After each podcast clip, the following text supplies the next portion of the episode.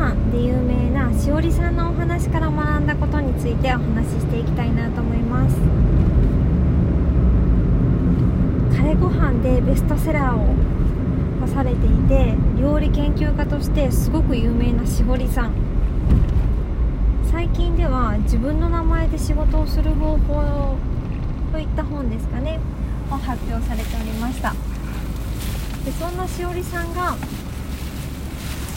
自分の目標夢を叶えていくためにやっていた方法がすごくな参考になったので紹介していきたいなと思います。それは目標を設定したら大きい目標を設定したらそのための行動ステップ小さい目標っていうのをいくつか用意することだそうです。しおりさんはまず出版するっていう目標を立てた時にそれまでの段段階の小さい目標として料理研究家のアシスタントになるとか雑誌に載るとか連載を持つとかそういった目標を小さい目標を一つずつ立てていったそうなんですね。そういった目標を立ててクリアしていくことでどんどん自分は出版という目標に近づいているっていう実感が湧いたそうですね。それを出版っていう目標を2年で叶えるために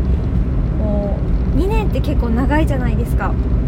2年だとやっぱりその間にやる気がそがれてしまったりとか、まあ、諦めてしまったりすることもあるかもしれないんですけどもそういう小さいステップを踏んでいくことで自分は目標に近づいてるよちゃんとできてきてるんだよっていうのを実感することができて継続することができたそうです。それってすごく大切なことだなと思います。大きい目標ってまあ、自分で到達するのは少しエネルギーがいるから何度も諦めそうになることとかって結構あると思うんですよね。人に言われたりとかうまくいかなかったりとかで。ただこうそれまでのステップとしていくつか目標を立てておくとそれを達成するために近づいている。目標に近づいているんだなと実感を得られて継続することができるなっていうふうに思いました。なので今回の結論としましてはこう自分が目標を決めた場合それの前段階としてこう小さいステップ小さい目標をいくつか用意してそれとともにね期限も用意して達成していくと目標に